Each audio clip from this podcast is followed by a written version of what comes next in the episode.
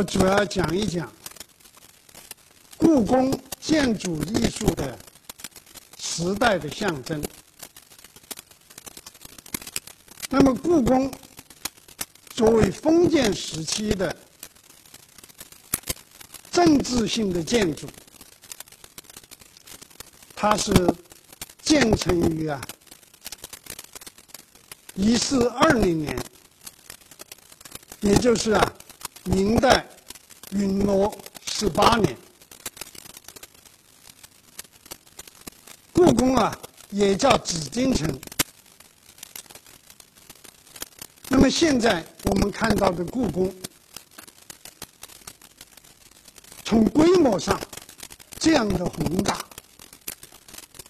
从保存的完整性上，那也是啊。在古建筑当中是很罕见的，所以它不仅是啊中国古代灿烂文化的一件珍品，也是啊人类文化史上的一件呢代表性的作品。所以，一九八七年。联合国科教文组织就把故宫啊列进了世界文化遗产的保护项目。所以，故宫啊，它的建筑艺术是很值得我们研究的。而且，在这个方面，很多古建筑的专家都啊。写出了一些卓越的著作。那么我自己啊，作为一个美学工作者，我觉得呀，嗯，我是很愿意啊来学习它，和大家一起啊来探索它。我觉得呀，故宫的建筑很美，但是呢，这个美呀，它都是有时代性的。是随着时代的变化而变化。那么，故宫作为封建时期的那个政治性的建筑，那它当然会留下那个时代的烙印。所以我今天呢，主要就是想啊，从美学上做一些探索，就说故宫它作为一种精神产品。怎么样体现那个时代的特点？我觉得呀，这个故宫的整体的构思，它就是要体现了帝王的至高无上的这种思想，因为它是皇宫啊，它一定要体现。一种皇帝的意志。那么，到底怎么样通过建筑的形象来体现这一点？那么，我觉得呀，有一个问题啊，需要先说明一下，就是建筑艺术啊，它和其他的艺术有一个很显著的不同的特点。那么它就是，不仅是建筑，它有形体、有色彩，更重要的、更本质的是空间，是空间。因为绘画它是二度空间，是平面的；雕塑是立体的三度空间。那么建筑啊也是立体的，但是它不仅是立体的。而且是啊，有一个时间的因素，是人啊，要可以进入这个建筑当中去，有一个时间的过程，是在时间的过程当中来完成啊对空间的感受。所以，中国古代思想家啊，对建筑啊做了很深刻的哲哲学的思考。这个老子啊，他就讲，他说啊，朝户牖以为室，当其无有时之用，就是说，修了一个这个墙有门窗，但是它真正有用的地方是它这个围合成的那个中间的空间。那么这个是当然是就建筑的功能来说的。那么就美学方面来说，我觉得呀，这个空间呐，也就是啊，这个虚实的关系，功能上的有无，在美学上的虚实。那么这个在故宫的建筑艺术的表现当中啊，那都是很明显的。那么下面呢，我就想啊从几个方面。来做一些探索。那么第一个，第一点，我想啊，就说明了，在故宫的建筑的整体当中，太和殿啊，是处在一个深宽高的集中点。太和殿啊，是整个宏大的这个故宫的建筑群当中的重点。那么太和殿，它处的空间的位置是一个深宽高的集中点。那么我们先看这个深，深啊，就是说太和殿它是在一条啊从南到北的一条中轴线上，从正阳门到太和殿有一千。七百公尺。那么这一条中轴线是和北京，就整个北京啊，就和整个北京北京城的这个中轴线呢是重叠的。所以说，它是一个纵深的布局。那么，我们如果从南向北看，那就是啊，要经过一重一重的门，这个一座又一座的桥，一层又一层的台阶，最后啊，才能够到达这个太和殿。他总是有一种期待感，怎么还没有到？那么这种纵深的空间布置，它就啊，使人。产生一种神秘感，因为老是有一种期待，而且这种纵深的布局啊，它又是穿插在一个封闭的空间当中。过去啊有皇城，皇城里头又有紫禁城，这都是封闭性的。那么这个中轴线呢，是穿插在这个封闭性的这种空间当中。所以说，它就造成一种啊神秘感。就是过去说啊，这个呃，隔者深，唱者浅，老是不断的隔断，它就显得深。你看，这个正阳门，这是一格；原来还有一个大清门，又是一格；天安门又是一格；这个端门再隔。这个太和门再隔一次，就是不断的这种隔啊，就显得更深。所以说，过去有有一种说法，“侯门深似海”，“侯门深似海”啊，就是这个“深”字啊，它就是表现一种啊神秘感。那么这样一种布局，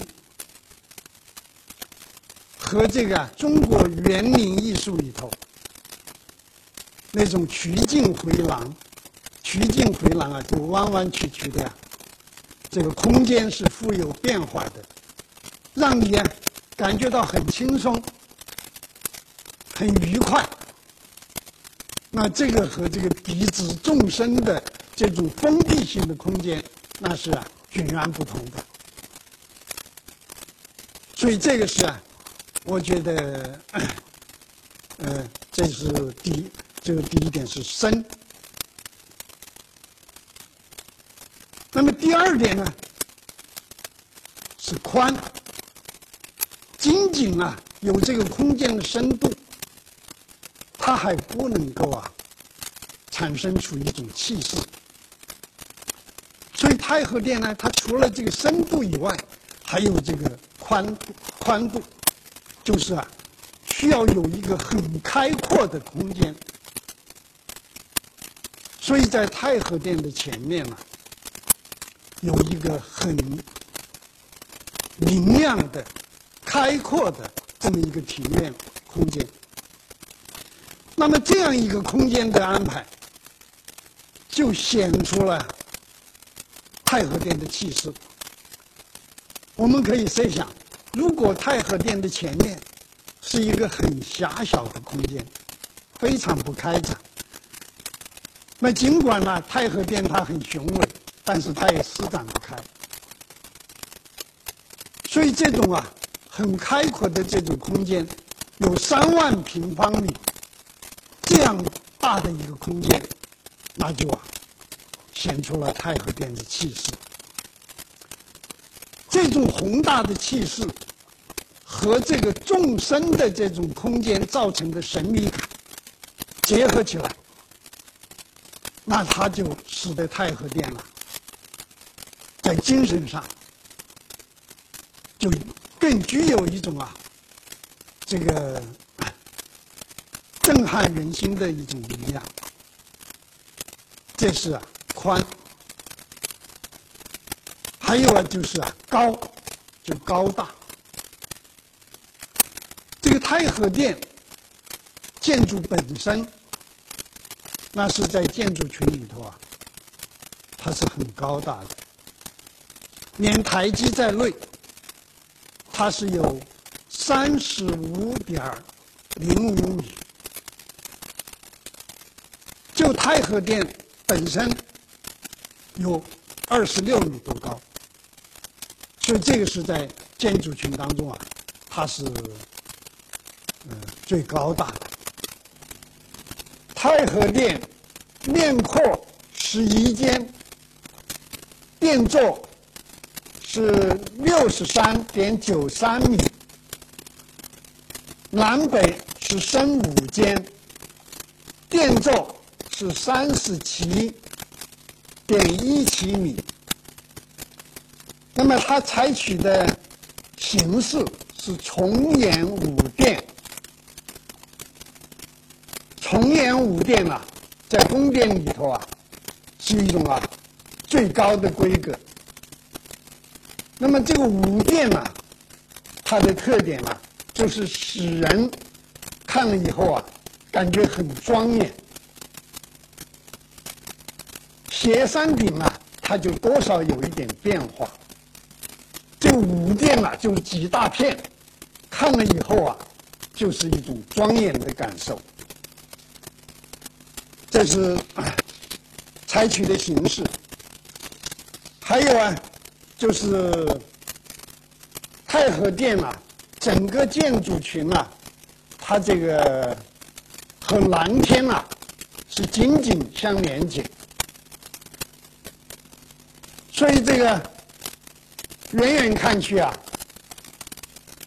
太和殿啊就好像是在啊天上一样，使人感觉到啊天高地宽了。那么这个地方啊，最能够体现这个宫殿的建筑实体啊，它是在啊特定的空间当中才能啊展现它的这种啊效果。太和殿前面的一排红颜色的柱子，那么成为啊殿的外部空间到内部空间的一个过渡。那么这些柱子啊，也增强了主体建筑的壮丽的气势。所以太和殿呢，由于啊上述深宽高三个因素的结合，就造成了太和殿的气势。太和殿啊的形象，就像是啊皇帝的形象。那么还有一点，我觉得需要特别提出来的，就是啊太和殿，它是处在一个中心空间的中心的位置。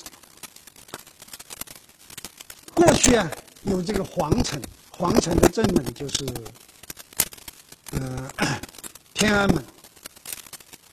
那么紫禁城呢，是在皇城的中心，紫禁城的正门是午门，而太和殿呢，又处在紫禁城的中心，所以啊，这个它是强调这个中心。那么这个中心啊，东南西北都有门，这个是四面。还有啊，这个每一个这个角上都有这种角楼，这个角楼啊就是八方，代表啊这个东南西北再加上啊四个角落，就是四面八方。那么这四面八方啊，一种成一种辐射的这种呼应，这种呼应啊，也烘托了太和殿这个中心的地位。所以这一些啊，我觉得都是使得这个太和殿的建筑啊，它是显示出啊帝王的这种至尊、至高无上。这个是啊，我想说明的 第一点，就是太和殿在整体当中啊是深宽高的集中点。第二点。就是在太和殿的内部，在太和殿的里面，那么它的这种啊，呃，装饰，它的这个色彩，那都是体现了一种君权神授的思想。在太和殿里面啊，那是很大一个空间，有两千啊三百七十七平方米。这么大的空间，那么这么大的空间里头，这个宝座应该是怎么安排呢？你孤零零的安排一个宝座，那就显得来很不够气势。所以在太和殿的内部啊，这个它是又加了一个基座，有两米来高的一个基座，在这个基座的上面再加上这个宝座。那么这个就等于是把呀太和殿外面那个节奏啊再重复一次，因为在太和殿的外面啊，从南到北，它是啊逐渐的由一到阳，就是啊逐渐的升高，而在太和殿的内部啊，又加了一个台阶，再加上宝座，就等于是把这个节奏啊再反复一次，再升高一次。所以这种构思啊，那它都是很有意思。还有啊，就是里面啊，有七十二根柱子。这七十二根柱子，当然在建筑的功能上啊，它起一个支撑的作用。但是啊，这七十二根柱子啊，这个它也是一种象征，就象征过去的帝王啊，希望他的江山啊，这个。能够啊长远的保存下去，江山永固啊。那么这七十二根柱子，如果都同样的陈列在里头，这也是一个问题。所以它呀，在空间的考虑上，这七十二根柱子啊，在中间有六根盘龙金柱，有六根柱子是啊。金颜色的，金灿灿的，这六根盘龙的金柱，那么就划分出一个很特殊的一个空间。在这六根啊盘龙金柱的中间，加上这个台基，加上宝座，所以这样啊就集中了。其他周围的柱子啊，都是啊。朱红色的柱子，就像这个音乐里头啊，这个那个红颜色的柱子，就像音乐里头的和声一样，和声一样，起一个烘托的作用。那么在中间这个空间，特殊的空间里头，这个金色的是占主要的。那么这个金色的这种颜色啊，还有很多装饰，就最突出的就是龙的形象。在这个殿顶上，就顶上这个造景是游龙戏珠，是龙；柱子上是盘龙。这个西边的柱子，这个龙啊，是往东边，就是向着宝座那个方向看。这个东边的柱子啊，是向西看，向西看呢也是看着宝座。这个宝座上面有九条生龙，有九条啊升腾的这个龙，屏风上面那就是雕刻很细致，雕刻了很多龙。地毯上铺的呀，那个地毯啊，也是直的是龙。还有这个太和殿里头的柜子，那上头也是雕的是龙。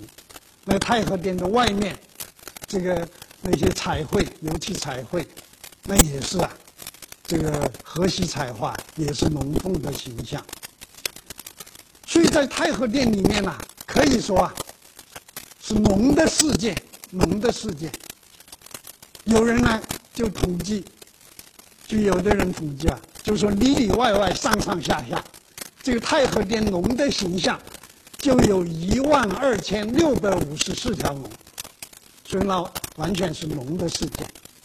不仅是太和殿啊，这个内外是有龙，而且整个建筑啊，就是在整个故宫的建筑区，也是啊。有呼应的，你像天安门的华表，华表啊，那就是这个龙啊正在升腾，那个横着的不是有云嘛？正是这个龙啊在升腾的时候，那也是和太和殿相呼应的。这个保和殿的后面，这个玉路上，这个那上头那个大的石雕的。云龙，那也是和太和殿龙的形象呼应的。那皇帝就是真龙天子，而且这个太和殿的内部啊，由于它这个金颜色的色彩，光线又比较阴暗，又加上一些这个，你要这个皇帝上朝的时候还有香烟缭绕啊，那简直就像一个神呐在里头。所以太和殿里头啊，它是一个一个一个神的。所在是君选神兽，这个是第二点。第三点就是有严格的这个等级制度，就是在那个故宫啊这个建筑里头啊，等级制度啊，那是非常严格的。不管是在形造型方面、色彩方面、装饰方面，它都有严格的等级的规定。那么，比如说这个瓦，这个琉璃瓦，那这个皇帝啊，就是用的是金黄色的琉璃瓦；王侯就只能用绿颜色的；老百姓啊。就是灰颜色的，所以在过去的北京城啊，从整个北京城来看，就是一片呐灰褐色的这个老百姓的这个屋瓦，老百姓的房子的屋瓦，烘托出啊这个紫禁城金灿灿的一片。这个是啊有严格的等级制度。另外，像这个，比如说午门、午座门，那正中那个门呐，只能皇帝出入。皇帝大婚的时候啊，皇后第一次进宫可以从那个门进。那么左右的门呢，都是啊，这个皇室的呃 王公啊，这个或者文武大臣进，这个也是有严格的规定。金水河上的五座桥，什么人走什么桥，那都有严格的规定。乃至于啊，这个这个门上的门钉，那个数量都有规定。你看这个紫禁城里头的这个门钉啊，都是九，竖也是九啊，横也是九。这个九龙鼻也是九，这个 而且它那个九龙鼻。这个相乘的那个呃 那个砖的那个块数啊，都是九的倍数，所以这个九啊，它也是很突出的。那么其他呀，就是啊，还有很多的都是属于啊这个属于这种啊等级制度的，像平级山。这个上朝的时候啊，大臣站的位置都有一定。以上三个方面，集中的说明故宫建筑艺术的时代的象征。也就是说，它怎么样体现了帝王的至高无上？那么这次啊。就介绍到这个地方。